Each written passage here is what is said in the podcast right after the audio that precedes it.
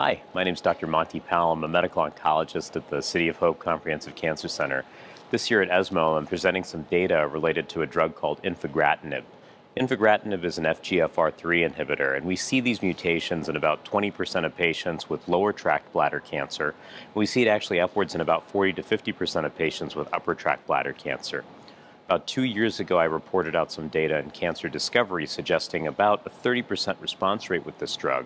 So, very encouraging. And the data that we're presenting at this meeting suggests that you can detect these mutations in FGFR3 using circulating tumor DNA in the vast majority of cases. I think this information is quite important because moving forward, we're going to be looking at infigratinib in a phase three study comparing the agent to placebo in patients with resected bladder cancer. I look forward to your participation in the study.